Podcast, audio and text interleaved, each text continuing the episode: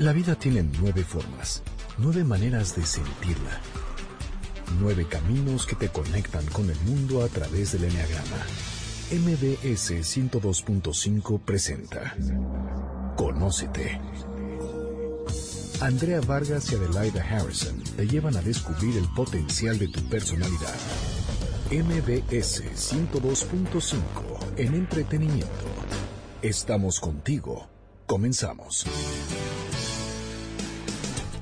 Hola, ¿qué tal? Esto es Conócete con el Enneagrama. Somos Adelaida Harrison y Andrea Vargas y nos da muchísimo gusto que estén con nosotros porque hoy estamos de manteles largos.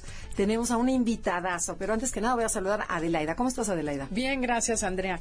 Pues encantada y entusiasmada con esta, este experimento que vamos a hacer el día de hoy, de unir el cerebro, o sea, las nueve personalidades y el cerebro humano. Exacto, las nueve personalidades del Enneagrama y el cerebro humano. Y para eso tenemos al experto, el doctor Eduardo Calixto, que es eh, doctor en neurociencias, ¿no? Y además, bueno, creo que tienes un currículum enorme que no nos quiso decir por pena, que porque dijo, no, no, así nada más presénteme. ¿Cómo estás, Eduardo? Muy bien, es un honor estar con ustedes dos, Andrea, de verdad, y con toda la audiencia. Ay, muchísimas gracias. Te agradecemos mucho que estés el día de hoy aquí y que nos expliques la parte neurocientífica de las nueve personalidades. Sí, wow, de cómo está formado el cerebro. Y para eso vamos a explicar un poquito para la gente que no sabe qué es el enneagrama, para luego relacionarlo, ¿en qué consiste? El enneagrama es una herramienta que describe nueve maneras de pensar, de sentir, de reaccionar. Es como un mapa del comportamiento humano que lo que hace es describir cuál es el mecanismo que nosotros desarrollamos de pequeños para pertenecer. El problema es que vamos haciendo cosas en automático desde que tenemos dos años y a los 40, 50 seguimos haciendo lo mismo ante un estímulo y no nos preguntamos si es el más indicado o no. Entonces, bueno, el enagrama nos dice cuáles son las nueve personalidades con la idea que cachemos cuál es la nuestra, nos conozcamos y podamos hacer mucho más que simplemente reaccionar automáticamente ante lo que sucede en la vida. Ok, y estos son como nueve patrones diferentes de formas de ser, nueve estrategias para, para vivir. Y el enneagrama, estas nueve personalidades, las divide en grupitos de tres, que se le llaman los tres centros de inteligencia. existen los, el centro mental, en donde están ciertas personalidades, tres personalidades, cinco, seis y siete, el centro emocional, que son dos, tres y cuatro, y el centro visceral, o del cuerpo, que son las personas que reciben, perciben la vida a través del cuerpo. ¿Ok? Entonces, queremos que nos platiques sobre cómo se formó el cerebro, por qué unas somos mentales, otros somos, eh, otros somos más emocionales y otros somos viscerales, muy impulsivos. ¿A qué se debió? Qué interesante. Pues el cerebro se empieza a formar entre la semana 5 a la semana 9 de la etapa gestacional, que es el periodo crítico más hermoso en cuanto a organización de las neuronas algunas neuronas deciden migrar de un sitio original y después hacen unas conexiones. Como si fueran unos cables, el cerebro se va cableando y después va creciendo. La semana 3 a la semana 5 es un proceso de organogénesis, es decir, se empiezan a, formar. Pero de la semana 5 a la semana 9 es un crecimiento madurez. Y después de la semana 9 16 es un periodo en el cual las hormonas, las experiencias de la mamá empiezan a influir muchísimo en muchos de estos eventos de, patrones de, organización y de conexión neuronal. Tenemos 100 mil millones de neuronas, son con el número de neuronas con el que nacemos. Si uno se pone a pensar, híjole, ¿Cómo le hicieron los científicos para hacerlo? Ya, lo, ya, ya se hizo esta medición. Entonces, cuando vamos creciendo, después de los 25 años, empezamos a tener una pérdida neuronal progresiva. Entonces, esos 100 mil millones se van conectando, se van madurando, pero poco a poco vamos perdiendo neuronas todos los días. Después de los 30, en promedio, y ahí sí se los digo, auditorio, vamos a perder entre 5 mil a 15 mil neuronas diario. ¿Cómo crees? Y este proceso es todavía más fuerte aquellas personas que fuman, que toman drogas, que se desvelan o que gradualmente van cambiando esta circunstancia en, por, en pos de una, un proceso patológico en el cual pues las neuronas mueren más y es por eso que en términos generales después de los 25 30 años hay que tener más cuidado cómo comemos, cómo dormimos y cómo garantizamos recuperación. ¿Y se pueden regenerar? Solamente en dos estructuras específicas. Una es en el hipocampo, que es una estructura relacionada con la memoria. El hipocampo, tenemos un hipocampo izquierdo, un hipocampo derecho, el cual cuando se conecta es el proceso de memoria. Entonces el índice de nuestra vida. Cuando uno le pregunta, ¿qué hice a los 15 años? ¿Qué estaba yo haciendo a los 20? Eso está en el hipocampo.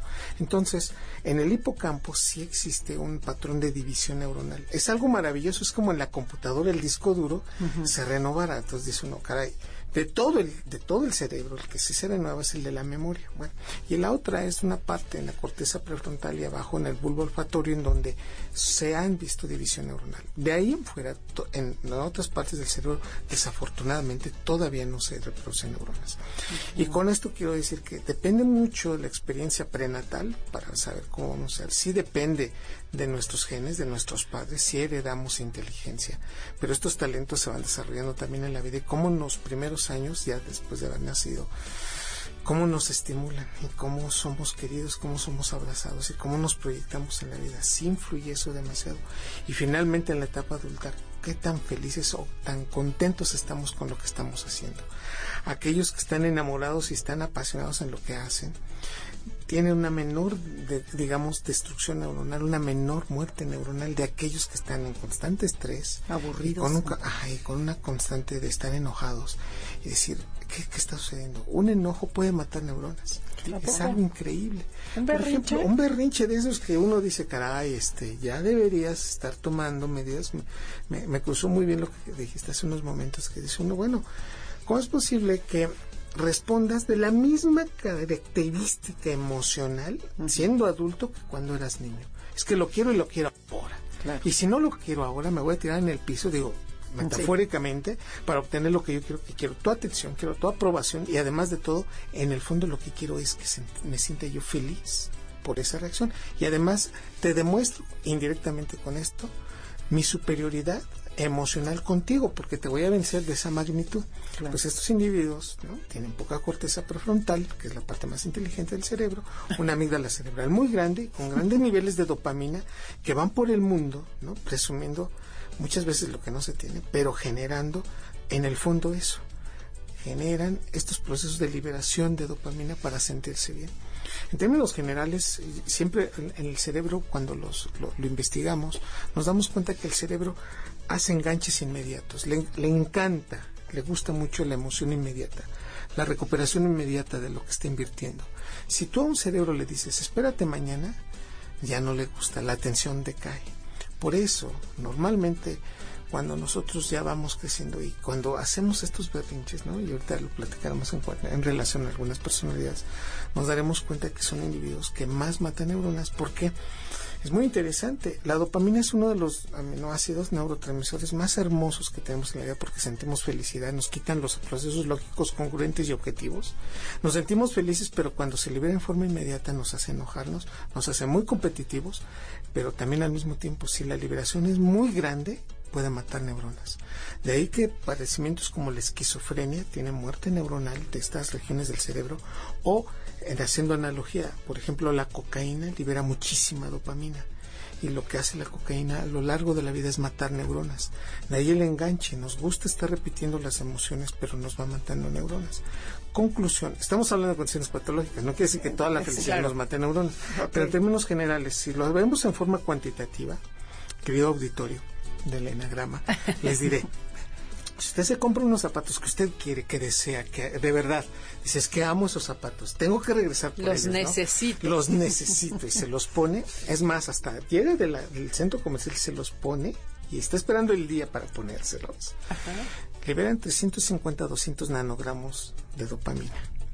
Cuando se tiene un orgasmo, esto va de 500, 600 nanogramos. El cerebro categoriza emociones y dice, esta emoción es muy grande y quiero volverla a repetir. Pero, por ejemplo, cuando se mete en cocaína, esto se va de 1200 a 1500 nanogramos. No hay ninguna emoción fisiológica que alcance esos niveles y por eso la dopamina ahora conocemos que nos, hace adicción. Entonces nos podemos ser adictos a lo que más nos gusta, desde comer, desde personas, desde adicciones a drogas o a, cuestiones de, juego o de, situaciones de, categorización de tener poder. Entonces todo lo que tenga placer libera dopamina. Dopamina. Te podemos decir aquí una analogía muy importante. Placer y dopamina son directamente proporcionales. Entre más placer, más dopamina, pero también entre más dopamina nos quita el objetivo, lo analítico. Por eso entre más placer tengo, más tonto me pongo. Y entonces te dicen, claro. oye, y la hormona mata neuronas. Ah, por supuesto. Oye, ¿qué estamos haciendo? No sé desde qué hora estoy diciendo que sí a todo, pero pues ya lo dije. Y es cuando a veces uno, también enojado, dice uno, ¿pero qué dijiste? Oye, yo no dije eso, no, sí lo dije. Y te, ve, y te enseñan. O hay testigos que dicen, no, sí lo dijiste. Y en ese momento dices que la verdad no me acuerdo, lo dije enojado. También dopamina está involucrada en eso. O sea, la dopamina también se libera cuando estás enojado. Sí. La diferencia es que cuando estás feliz es poco a poquito, es así gradual y es a una velocidad así de poco a poco. Y cuando estás enojado es rapidísimo y es el shift inmediato y entonces tú sientes que todo es la emoción de tomar una decisión, de aventar todo, de decir lo peor de ti, y en ese momento te dices, pero como el mismo neurotransmisor nada más que fue liberado en un periodo de 10 a 15 minutos. Por eso después de un enojo de más de 25 minutos, aquellos que avientan las cosas y lárgate, sí, se no te quiero volver, espérate, dale 30 minutos y decirle, ok, ahorita, ok, venga. Si yo soy consciente y soy más inteligente que tú, venga, dime todo lo que quieras después de 30 minutos ya no es fisiológico, ya es aprendido. Ah. Ya estoy cayendo en el que tú estás actuando dentro de ese proceso. Sí, mira, hace una hora empezamos a discutir y desde hace una hora no dejas de gritar. Entonces, desde antes de la media hora tú ya estabas fingiendo muchos de estos eventos. Así también de ese mismo proceso. No podemos llorar así a, llanto abierto con la lágrima a flor de piel por más de 10 minutos. ¿Cómo crees? El cerebro lo ¿Cuatro? ¿Escuchen esto? Sí, por favor. O sea, aquí el asunto es... ¡Ay! Lloran. Espérate, está bien, llora.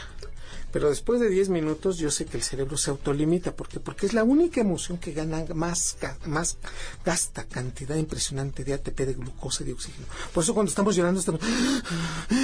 Porque el cerebro necesita. Después de, de llorar, te quedas cansado y los niños no la aplican, se quedan dormidos. Claro, y por eso, por ejemplo, la gente ah. depresiva que llora mucho adelgaza tanto. Y o tiene mucha hambre y por eso los trastornos de alimentación. Qué interesante, pero entonces lo demás ya es drama. O sea, si después de los 10 minutos es ya, eso es exagerado. Sí, ya, ya empiezas a ver. Ese es tu ego. Te está inventando historias tu ego y está siendo dominado por el ego mientras esté un fenómeno aprendido cognitivo en donde sabes que estás obteniendo algo a partir de ello. Okay. Esto se pone interesante. Eso es justamente lo que tenemos que ver. Dijimos que íbamos a revisar los tres tipos de cerebro, el triuno, el... A ver si nos da tiempo, porque con cada explicación... no, está pero están buenísimas, están muy Tenemos que ir a un corte comercial. No se muevan, porque regresando vamos a empezar a hablar exactamente de los tres centros. Esto es Conócete con el Enneagrama. Comuníquese a través de Facebook, Enneagrama Conócete, o mándenos un tweet arroba conócete MBS. Estás escuchando el podcast de Conócete con el Enneagrama, MBS 102.5. Ya estamos de regreso en Conócete con el Enneagrama. Somos Adelaida y Andrea y estamos con el doctor Eduardo Calixto, que es especialista en neurociencias y en cualquier tema que le quieran preguntar, porque de veras es una enciclopedia el hombre. Muchas gracias. Y entonces, bueno, a ver, Eduardo, nos, nos, nos quedamos al principio. Decías, bueno, ¿por qué en el enneagrama que bien hay nueve personalidades, porque unas son más mentales, otras más emocionales y otras más viscerales. ¿Qué pasó en su cerebro? Aquí el contexto es, entre más corteza prefrontal, que es la corteza cerebral que está arriba de los ojos, ¿sí? por eso se llama prefrontal, porque está antes de la frente o está arribita de los ojos, esa es la corteza que más nos da inteligencia en la vida están las funciones cerebrales superiores, un análisis matemático, un análisis de saber qué va a pasar al día siguiente, de lo limitado que somos en la vida. Somos la única especie que sabemos que va a morir y que nosotros proyectamos, por ejemplo, el arte por la corteza prefrontal. Entonces, entre más corteza prefrontal tenemos, entonces, entre más conexiones neuronales de nuestra corteza prefrontal ah, existen, somos más controlados, somos más sociables. Son aquellos que dicen, oye, te acabo de romper la calavera de tu coche, no te preocupes habrá que comprar otra. Tan fácil como eso. O en otras condiciones un visceral dice, no, es que me acabas de romperme el patrimonio de mi vida, eso no se puede hacer. Y un visceral te diría, tú y yo nos tenemos que leer a golpes. En los dos contextos, ¿sí? que donde está la emoción implícita, hay muy poca corteza prefrontal. Entonces aquellos individuos que tienen más corteza prefrontal, la tendencia es un mayor control de emociones.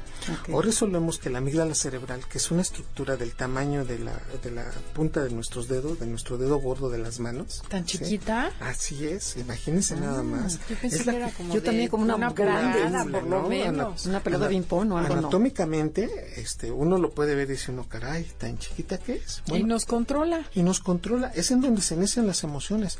Es cuando, La y amígdala. Perdón por la palabra, pero cuando nos mienta la madre, la amígdala empieza a decir, ah, no, pues es la tuya. Aunque el individuo tenga dos o tres metros más grande que se estoy Te diciendo, pones al pleito. Te pones al pleito y terminas peleándote. Es la amígdala cerebral que dice, vamos a ser competitivos, es la que podemos hacer más. Entonces es la emoción a flor de piel. O resolvemos la amígdala cerebral tiene 13 núcleos, es decir, grupos de neuronas que se congregan y que están al- algunas organizando hacia abajo, condiciones viscerales como actividad cardíaca respiratoria, hacia arriba con emociones y entonces el proceso implica lo siguiente, cuando uno tiene más corteza prefrontal, estas neuronas que están en la corteza prefrontal proyectan neuronas, haga usted de cuenta como si cables bajaran ¿no? del quinto piso al tercero y entonces tenemos una mejor comunicación y usted a través de eso puede comunicar más, conectar más computadoras y en consecuencia hay una mejor información. Lo que hoy resolvemos es que entre más aprendemos, más experiencia tenemos, más corteza prefrontal manda información a la amígdala cerebral. Por eso una persona en lo general, que ya tiene 45, 50 años, le platicas algo tan emotivo, se te queda viendo y dices que no entiendo cuál es la emoción. ¿eh? Un, un- un individuo de 70 años que ya tiene mucha emoción y te está riendo de un buen chiste, te dice, sí, pero no entiendo. No o sea, los perros no hablan, ¿no? Pero no es que ya está amargado. No, no, eh, eh, evidentemente es tanta corteza prefrontal que dices que no entiendo la connotación de tu metáfora del chiste. Entonces, nos cuesta más trabajo jalarlos un poquito. En consecuencia, aquellos jóvenes, en especial personalidades que tienen una gran actividad de la amígdala cerebral y lo vemos por resonancia magnética, hoy podemos sacarle fotografías en activo al cerebro y decir, mira, ese es el área en donde entonces se activa, por ejemplo, en un orgasmo, ¿no? que se activan 29 áreas cerebrales, dice uno, caray, pero se activan en forma rapidísima y en cuatro segundos o cinco esto se, se acabó. Y entonces dice, pero ¿le puedes pasarlo en cámara lenta y ver cómo se van activando. y es todo un, un proceso anatómico de activación. Y entonces tú dices, mira, bueno, entre más amígdala cerebral, pues más placeres son los que vamos persiguiendo en la vida. Entonces, aquellas personalidades que dicen, es que Oye, ¿qué tal si hoy nos vamos de farra, no? Y, y aquel que tiene una personalidad con poca corteza prefrontal te dice, sí, ya no sé, ya no le importó si tiene dinero, qué va a hacer mañana, si lo van a estar buscando, simplemente va por su amígdala cerebral. Y hay un área que se llama área tegmental ventral. Bueno, ya parece trabalengua, si lo sí, reconozco. sí, sí. Esta área tegmental ventral es casi 75% más grande en las mujeres. Y es por eso que en parte, en parte no podemos ser deterministas, en parte porque los orgasmos son más frecuentes y más duraderos en una mujer. Si juntamos este proceso, vemos que hay diferencias entre cerebro de hombres y mujeres, pero lo que estoy diciendo es que el cerebro de la mujer, al ser modulado por hormonas, se cambia en su forma de pensar en diferentes etapas del mes. Y lo digo siempre, siempre que tengo un micrófono en la mano, lo digo de esta misma Para que manera. nos entiendan. El hombre sigue siendo igual de estúpido el día 1, 15 y 30 de cada mes, porque este proceso de cambio hormonal no lo tiene y entonces su amígdala cerebral que lo hace más competitivo, más más enojón, más territorial y en consecuencia si tenemos o tendemos a ser más controladores. La mujer, en consecuencia, cuando está cerca de su ovulación, este proceso sí cambia. En más estrógenos le permite una liberación más de dopamina. Por eso la mujer cerca de su ovulación tiende a ver más atractivo al varón. Es cuando dice, bueno, bueno, mi amor, hoy hasta te veo guapo, ¿no? Por la cantidad tan fuerte de dopamina que está gordo liberando. Sí, que dice, bueno, y, y es más, son las épocas en donde, o los días del mes en donde hasta la voz le parece sumamente atractiva. Entonces, en términos generales, estamos hablando que es un proceso anatómico neuroquímico modulado por hormonas y que difícilmente podemos decir que siempre es de la misma manera. Y es por eso que a veces dices, bueno, ¿por qué hoy me enojé de algo que a, a lo mejor la, la semana pasada me dijiste y hoy interpreté de una forma distinta? Hay personas que le mandas un mensaje y lo interpretan, todo es interpretativo. Lees el mensaje por el teléfono celular y dices, bueno, ya me enojé y te enseña el teléfono y otro que está totalmente tranquilo y fuera de un proceso hormonal como el tuyo dice, bueno, es que no te está diciendo nada malo. Y es ahí cuando vienen muchas cosas que la a veces hormonal? nos afectan mucho. en términos generales, entre más testosterona tenemos los varones, somos más agresivos, más competitivos y más cercanos al proceso del control de las personas. Entonces, a ver, una pregunta que me surge ahorita. ¿Los hombres tienen más visceralidad, por así decir, que las mujeres. Desde el punto de vista Las mujeres más emocionalidad. Exacto. Por eso el 8 hombre es mucho más exagerado que un 8 mujer. Y las emociones del 2 mujer es mucho más histriónica que un 2 hombre. O sea, es biológico. y, nuestras hormonas son tan, tan fuertes que entre más testosterona pones, miren, le voy a poner un ejemplo. Si aquí vienen dos hombres, estamos en un, en un bar. Y alguien se acerca a ti y te dice, oye, te puedo invitar una copa, y llega el otro y le dice, no, espérame, yo yo, la vi primero. Yo, yo le digo No, pues, discúlpame. Y entonces empieza una discusión y ustedes están viendo eso, a veces hasta divertida o a veces un poco asustadas, pero los varones empezamos a liberar más testosterona. Okay. Entonces nos ponemos más agresivos. Si yo voy con mi pareja y alguien la ve, le da a ver, a ver, ¿qué pasa? Soy yo el que está, el que viene con ella. En términos generales, esta, esta defensa de territorialidad de, de, la pareja depende mucho de los niveles de testosterona. Entonces, automáticamente también existe un incremento en la producción de espermatozoides. Entonces, ¿por qué? Porque biológicamente nosotros los varones tenemos una etapa de reproducción más larga que las mujeres. Nosotros, y a ver, lo voy a decir desde el punto de vista biológico, los varones estamos diseñados para tener varias parejas, de lo, de lo biológico en el respecto más te vale. Entonces, esto implica que las mujeres, al tener una etapa reproductiva más corta, tienen procesos de intencionalidad y de selección más fuerte. Por eso una mujer selecciona a la pareja. Es la mujer la que lo selecciona. no, el, no, el, hombre. No el hombre. Uno se queda pensando, mira, qué bonita mi novia o mi mujer, está buenísima. No, espérate, es ella la que te eligió. ¿Por qué? Porque hay un patrón biológico muy interesante. Las mujeres huelen una proteína que está en el cuerpo, se llama complejo mayor compatibilidad y dice, estos genes son diferentes a los míos y me encanta. ¿Por qué? Porque si huele genes a los, iguales a los de ella, los rechaza. Por eso la mujer no ve atractiva a su hermano o a su primo hermano. Sin embargo, hay personas que entre ustedes mujeres se ven y dicen, es que me cayó mal tu amiga. Oye, ni siquiera hablaste con ella. Me cayó mal. O sea, es más. Pero vamos, tenemos que trabajar. Porque los genes se parecen mucho. Paradójicamente, esta proteína indicaría que podrían ser incluso donadoras del riñón una de otra. Pero miren, el varón no tiene esto y en consecuencia es más visual, más visceral en ese contexto. Ok. Ok, entonces volviendo al tema de visceral, emocional y sentimental. Dijiste también que hay más lóbulo prefrontal en los que son mentales. Sí. O sea, quiere decir que son más inteligentes. Sí, y proyectan mejor la vida. No. Pero no necesariamente, ¿no? O sea, eh, déjame te digo, este, hay veces que uno pensaría... Porque a lo mejor puede ser una persona muy inteligente mentalmente, analíticamente, ah, sin embargo no tiene inteligencia emocional. Pues por allá el control de las emociones se va aprendiendo y se va controlando. Y aquí es un proceso biopsicosocial. Sí lo aprendemos, sí tenemos los genes, pero también tenemos el aprendizaje y el contexto en nuestra sociedad hay quienes lo pierden. Voy a poner un ejemplo de patología. Ya, ya vi por dónde, por dónde no entró esta información. En acuerdo. Los, los sociópatas, los asesinos seriales, han demostrado que tienen una gran inteligencia algunos de ellos y sin embargo muy poca control emotivo. Y entonces no se arrepienten. En extremo. Y no se arrepienten, ¿eh? Y te dicen, oye, ¿ya viste las fotografías de, de tu víctima? ¿Sí? ¿Lo volverías a hacer? Por supuesto. Oye, pero ¿en qué parte? O sea, tienes que arrepentirte, o sea, es una, es una categorización del ser humano. Entender que hiciste mal, hiciste algo en contra de tu propia especie. Pues lo lamento. Si tú le tomas, le tomas una resonancia magnética, prácticamente este estudio está terminado, a todos ellos, el 96% de los asesinos seriales casi no activa la corteza prefrontal.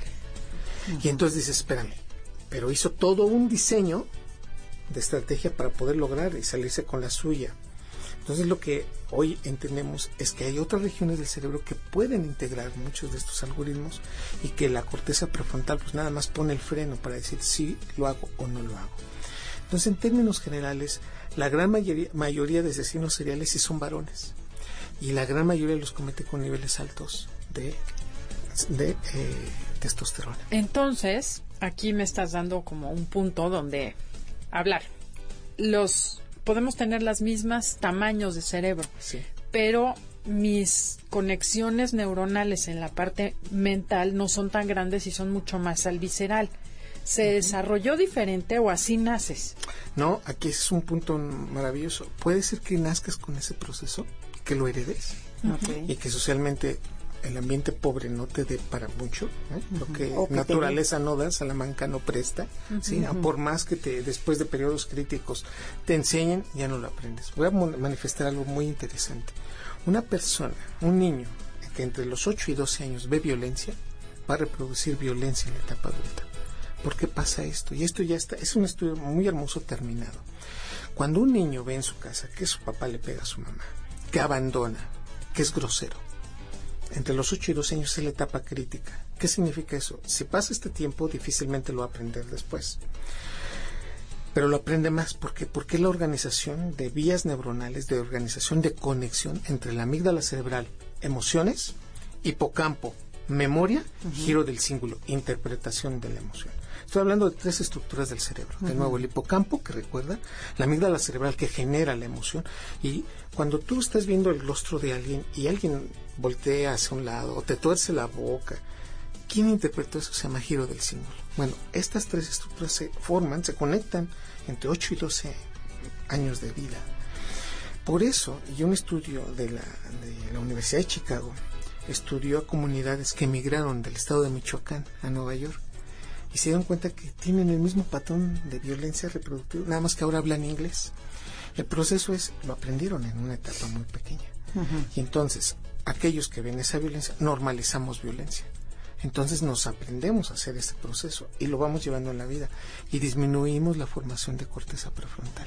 Ok, entonces sí sucede después que cada cerebro se va deformando o formando de distinta manera. Sí, y lo ideal sería tener las tres o sea, desarrollados los tres cerebros. En, términos generales, o sea, que tuvieras el neocórtex, el, emocional y el visceral. Que no nada más fueras una persona muy mental o muy visceral. Por supuesto. Sí, sí, claro. Como todo, ¿no? El equilibrio. Tenemos que ir a un corte comercial. Regresando, me gustaría saber eh, qué es un sistema atencional y si cada personalidad desarrolla uno diferente y cómo es que esto se da. Pero dilo un poquito más fácil, o sea, ¿qué es un sistema? ¿En dónde pongo el atención? Es el filtro que todas las personalidades tenemos. Muy bien.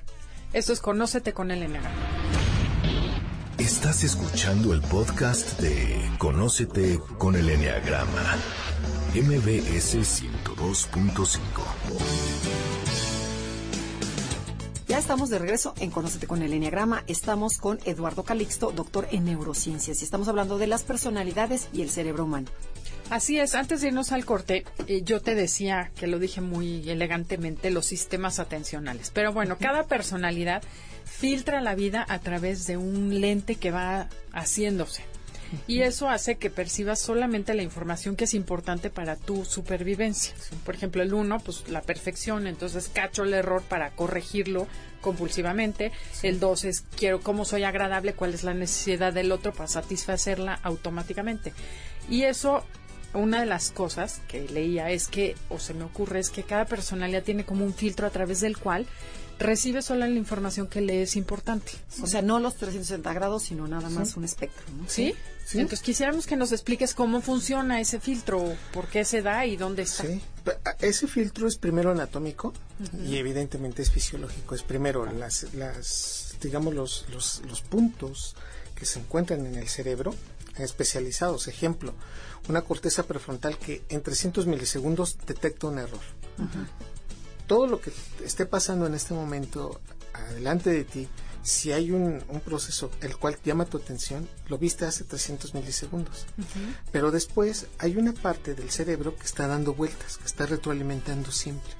Entonces, paradójicamente, para que tú puedas tener atención, el hecho es de que necesitas disminuir la atención en lo que no necesitas. Ejemplo, la presión de tu ropa, los, los, sonidos que están a tu alrededor. Puedes ir manejando y poner atención perfectamente bien en lo que estás haciendo. Puedes ir leyendo una novela maravillosa en el metro, en el camión, o puedes estar haciendo muchas cosas que no necesariamente este, lo, lo que está alterno te llamen la atención. Entonces, hay unas estructuras que se llaman ganglios basales que filtran se oye muy, muy, rembombante el nombre, ganglios basales, que son estructuras cerebrales que te filtran información y que solamente te van, van a reaccionar en el momento que toman tu atención. Pero además de eso tenemos una estructura que se llama tálamo.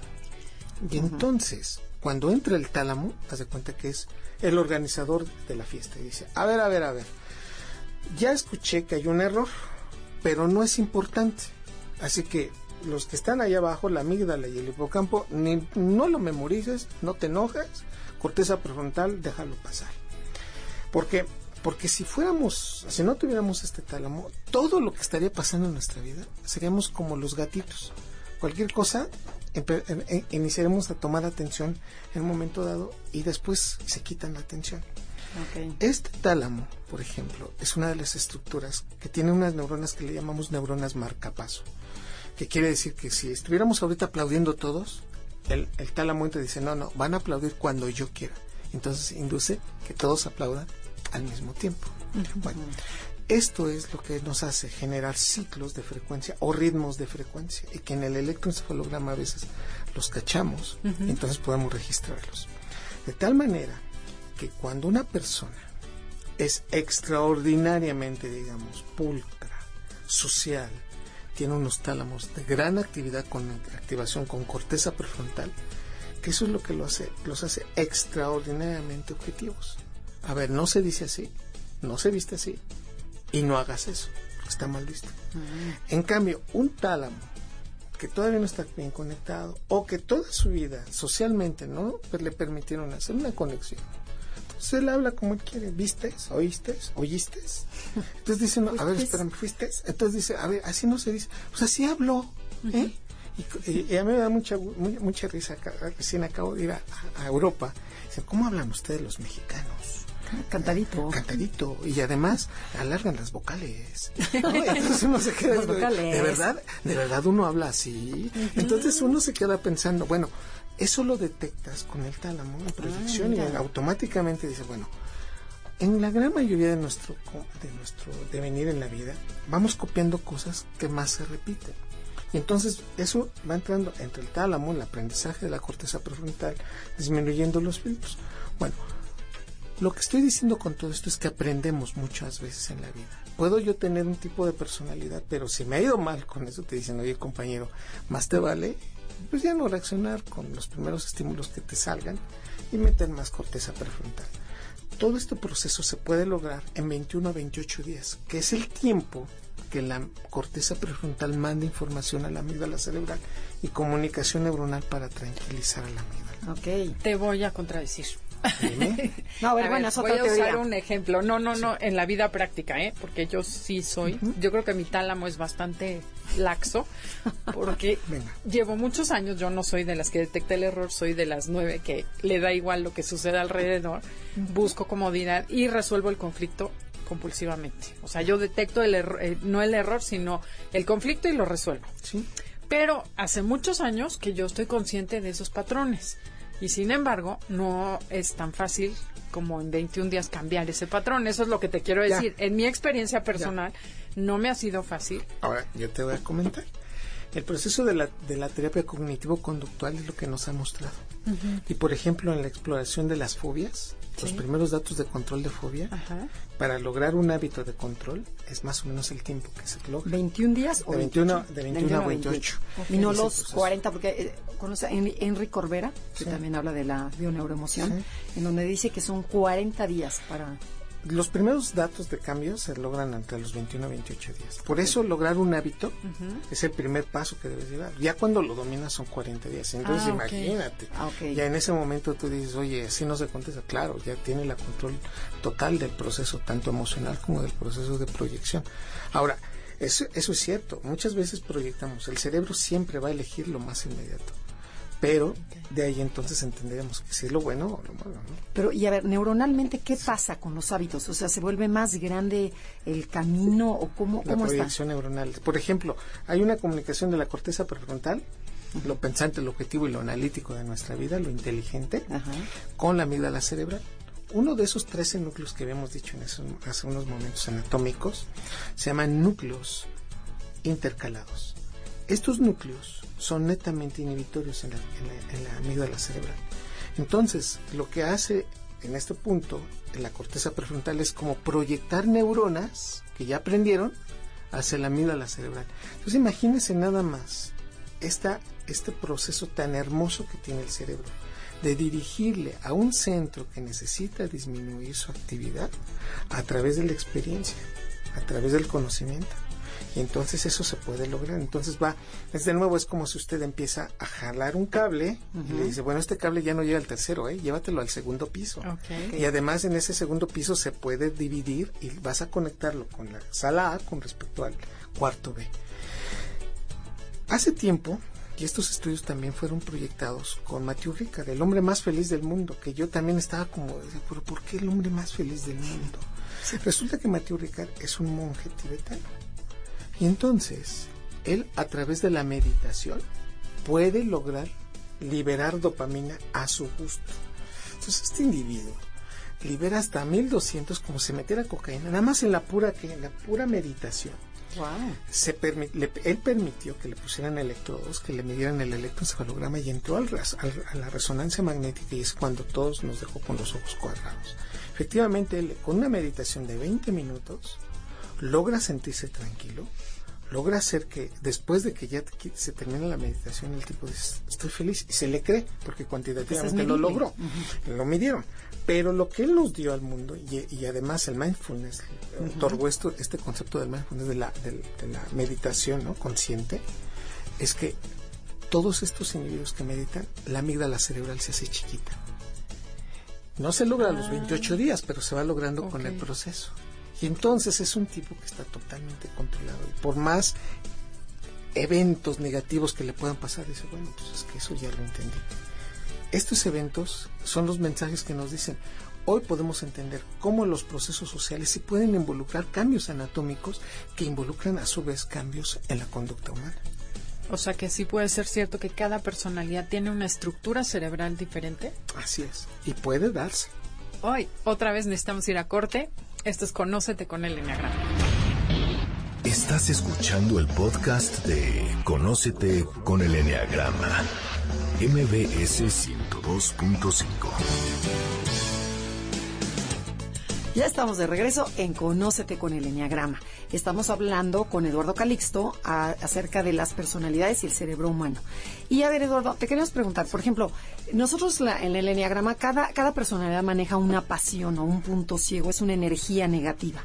En cuestión es la ira, el orgullo, la vanidad, eh, el miedo, tú dime, ¿estas se pueden cambiar a través de este proceso de 21 a 28 días? Sí, es posible. O sea, podríamos quitar, yo me podría quitar el miedo, Adelaida podría quitarse la pereza, este, y el otro, ¿sí? Sí, pero ¿cómo? ¿Cómo? ¿En qué consiste? Tal vez la respuesta sea demasiado práctica, pero la respuesta sí es posible. Y es que este, este evento, de nuevo, los primeros cambios los podemos ver en 21 a 28 días. Y dependiendo de la convicción y dependiendo de la interpretación y de la explicación que uno se da en la vida a esto, este proceso se ve fortalecido, ¿no? Entonces, si yo noto que a través de ello la gente me empieza a aceptar más o, ya tengo menos problemas por eso, son reforzadores positivos, entonces lo, puedo cambiar. Pero, por ejemplo, si eres una persona iracunda, muy enojona, ¿Cómo, ¿cómo, le haces? Primero, ser consciente del evento. Esa es la primera circunstancia. tener conciencia. Decir, mira, ya te enojaste, ¿no? Ya te diste cuenta que ya hablaste más, ya gritaste, ya aventaste el agua. Ah, bueno, entonces ya, primero, ya diste de patadas. Evidencias de que estás mal. Cuantitativamente ya lo viste. Ahora, fíjate muy bien, vamos a tratar de normalizar este proceso. ¿Cómo? En la medida de que tú seas más consciente del evento, lo vas a controlar. Entonces entra la corteza prefrontal, disminuye la liberación de dopamina y progresivamente, en la mayoría de las ocasiones, cuando le empiezas a dar la objetividad al evento, no es lo mismo que tú analices en, estando enojado, ¿sí? falló, falló un penal y adiós a la selección y no quiero volver a saber esto. A dos meses después, y, oye, y ya lo pensaste bien, no sé, ya es diferente, ¿eh? mi convicción es distinta. Ahora, quiero mantener eso porque me parece objetivo. Ah, ok. Pero el proceso es, si analizas en el mismo evento en diferentes días, te das cuenta cómo el proceso emocional empieza a disminuir. Claro. Y entonces, el proceso, entonces, en lo general, es que si haces ese análisis con otras circunstancias, con otros eventos que también te generan esa emoción negativa, lo puedes controlar. Evidentemente, los primeros elementos es, tú dices, no, al diablo, o sea, no puedo, y esto ya no lo controlo. Los primeros, de los primeros cinco eventos, tal vez controles tres, dos te van a volver a atrapar, pero eventualmente este proceso puede ir controlando. O resolvemos que este es el principio, por ejemplo, del control de muchas emociones como las fobias, o el desencadenante de fobias. Personas que no pueden ver una araña, ¿no? Dicen, no, es que no la puedo ver.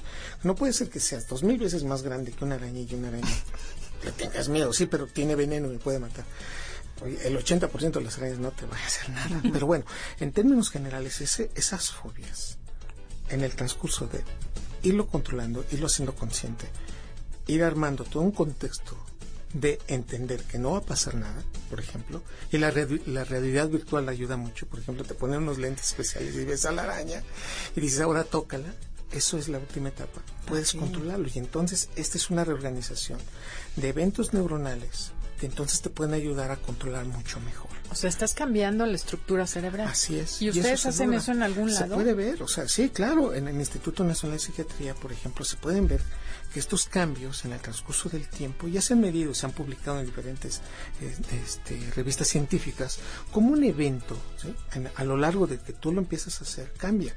Ejemplo, ¿no? La música puede ser positiva, o sea, si yo te pongo una música específica, va haciendo conexiones neuronales que eventualmente, pues cuando tú asocies ciertas circunstancias o quieras poner más atención, sí funciona. Es un evento que las, el andamiaje neuronal, lo que cambiaste, lo que construiste, con eso te, ayuda a poner atención. Pero por ejemplo, una persona que es este pesimista, negativa, ¿la podrías cambiar también igual? Aquí ya, bien, entramos en otros eventos, ¿no? Ahí ya es más fisiológico, porque si tú me dices eso y me lo, me lo dices como neurocientífico, yo te diría, habría entonces que determinar cuánta serotonina tiene en su cerebro. Y sí puedo hacer que muchos eventos predispongan para incrementar su liberación de dopamina. Un ejemplo característico, ¿no? Si yo te pongo a hacer ejercicio, automáticamente los niveles de dopamina, adrenalina y serotonina se incrementan. Claro. Entonces, hablemos de en qué circunstancias. Si tú me dices, oye, pero no los voy a aventar a todos a correr, está nevando, o, no se puede. Bueno, no es la única circunstancia, puedes motivarlos. O ya en el término general, por eso funcionan los antidepresivos. No quiero decir que todos deben tener antidepresivos, pero los antidepresivos sí se ven estos cambios en el transcurso del tiempo. Ok. Bueno, entonces es que todavía me queda poco claro cómo puedes hacer eso. Por ejemplo, si yo ahorita digo, ay, pues yo quisiera demostrar, cambiar mi pereza o mi creencia de nueve. O por ejemplo, la pereza, ¿no? Es esa desidia. Hago, no hago, qué flojera. tienes un este adolescente en tu casa, que mucha gente me dice, es que tengo un nueve en mi casa. ¿Cómo le quito esa flojera crónica de la vida? Si a mí me lo pones, es primero los objetivos inmediatos. ¿Qué es lo que quieres lograr? Que se despierte que se despierte. chavo. Ok, entonces, ¿sabes qué? dentro de los tres siguientes o cuatro siguientes semanas, 21 o 28 días, vamos a empezar a hacer un, un, patrón de ejercicio activo. Y te debo de motivar, te debo dar un estímulo adicional a esto. ¿Qué es lo que te gusta? No, pues es que me gusta ir al cine. Ok, entonces mira, vamos a correr tal, tal, tal cantidad y el cine es gratis, entra en automático. Entonces empieza a hacerlo eso. Hay muchas personas que se quejan, ¿no? Es que yo a tu edad ya trabajaba, yo, a tu edad ya manifestaba otro tipo estaba casado, yo tenía una empresa. Y ves lo que estás haciendo, no has hecho nada, fíjate, eh, eh, eh, incluso hasta el mismo mensaje, el mensaje negativo. Totalmente, entonces él dice, pues ya, lo, ya, ya, ya, ya me calificó, ya no hice nada, ¿no? Entonces el mensaje también debe de cambiar. Te voy a mostrar con el ejemplo que sí podemos cambiar los dos, o los tres, o en esta familia vamos a cambiar todos. Primer punto es, además de ser consciente, es la motivación y el objetivo inmediato. Eventualmente, 21 o 28 días, se ven los primeros cambios, el primer andamiaje, el primer cambio incluso en la liberación de neurotransmisores. Y el segundo punto, o sea, si yo ya vi que él está y funcionamos todos aquí, si esto no funciona, entonces existe un trastorno de la personalidad. Estoy hablando de que si yo lo motivo, si yo lo logro y si yo lo voy cambiando, es porque evidentemente tenía todo bien para hacerlo. Tenía buen cerebro, tenía buenos neurotransmisores y lo único que había pasado es que no tenía la motivación suficiente. No lo logro, entonces sí tengo que ir con un profesional y decirle, oye, este muchacho sí, con todo el cambio que hemos hecho, incluso lo hicimos toda la familia, él no, no lo pudo hacer. Entonces ya se verá. En términos generales, si yo lo engancho a un adolescente con lo que le gusta, y debo de saber también ahí el involucramiento de lo que le gusta, entonces lo logramos los dos. Siempre lo he dicho de esta manera y tal vez es muy, muy superficial el ejemplo, pero de verdad funciona. Cuando yo le digo a alguien, ¿sabes qué? Por, o sea, por ejemplo, que alguien se fue, ¿no? Se, se enojaron, se mandaron al demonio una pareja.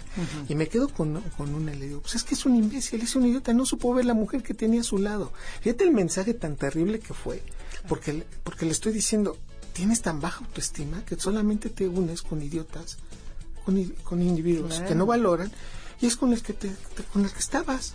Entonces tu autoestima la hago pomada. Entonces el mensaje es, lo puedes lograr, eres muy importante y realmente si yo lo logré, que soy tu papá, que soy tu hermano, que soy tu maestro y, lo estás viendo con el ejemplo, de verdad lo podemos lograr. Eres una persona con una autoestima tan grande y entonces automáticamente con el ejercicio se puede lograr. Ahora, hay personas que logran muchas cosas con la meditación. Yo siempre lo he dicho, si tú eres consciente de tu respiración, es un principio del mindfulness, de nuevo, que nos otorgó las neurociencias puedes lograr que la otra persona se mimetice. Cuando a mí me dicen, doctor Calixto, ¿cómo puedo hacer que mi, que, mi, pareja sea consciente del amor que yo le tengo y de mi cariño tan grande? Yo le digo, ¿sabes qué? Es algo muy simple. Acércate con él. No le des un beso de principio. Trata de sincronizar tu respiración. Este estudio es maravilloso. Fue publicado en, en el año 2000. con la respiración Sincroniza tu respiración con tu pareja. Cuando los dos empiezan a respirar, ahora sí, otórgale un beso pero no todos juntos. Y entonces aprende a tocarlo, aprende a estar con él. Y cuando sincronicen la respiración, verás que muchas cosas empiezan a fluir.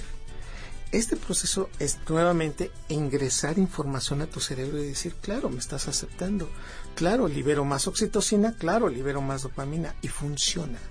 Por eso cuando a mí me dicen, doctor, y entonces es el mismo principio para emocionar a alguien. Si yo le digo, oye, ganamos, eh, eh, emociono, contagio, y me empiezo a reír, contagio. La, emoción que más se contagia es, el, la risa. Bueno, si yo te digo, pues ganamos. ¿Qué ganamos? Pues no sé, pero ganamos. Oye, pero no era no, esa, esa selección no es ni de tu familia. No importa, ganamos. ¿eh? Bueno, soy el primero de decir, bueno, qué maravilla. este Ahorita se me ocurre, eh, sí podemos influenciar positivamente a nuestra pareja y a nuestros hijos, por ejemplo, nosotros manteniendo un nivel alto de optimismo. Sí. por supuesto. Y ser consciente de que si voy a querer cambiar a alguien, necesito ser partícipe del cambio. Yo no puedo exigirle, oye, te quiero más activo, te quiero más pulcro, te quiero más enérgico. Si yo, si o sea, no desórdenes, da el ejemplo. Exacto. ¿Y qué quisieras decirle al auditorio? Un minuto. Lo, primero es que tenemos un cerebro maravilloso, las 100 mil millones de neuronas que se tienen que adaptar, háganlo lo mejor posible, duerman bien, amen mucho y hagan todo lo que ustedes quieran con pasión, que realmente funciona. En términos concretos, motívense mucho para vivir lo que realmente es, es una experiencia de vida que no se va a volver a repetir. ¿Y dónde te pueden contactar? En arroba de Calixto. Ahí estoy en el Twitter todos los lunes con Neurotweets. Además, cuenta de tu libro rapidísimo. ¿Cómo se llama el libro? Que tiene un libro el libro se llama Neurotweets y viene otro que esperemos que esté en este año que se llama Neurohistorias del Cerebro y que espero que podamos presentarlo también aquí. Nos encantará. Aquí te esperamos. Muchísimas gracias por haber venido y a ustedes los esperamos y les agradecemos habernos escuchado hoy. Los dejamos con Enlace 50 y hasta la próxima. MBS 102.5 presentó Conócete. Andrea Vargas y Adelaida Harrison te esperan en la siguiente emisión con más herramientas para descubrir tu personalidad a través del Enneagrama. MBS 102.5 en entretenimiento. Estamos contigo.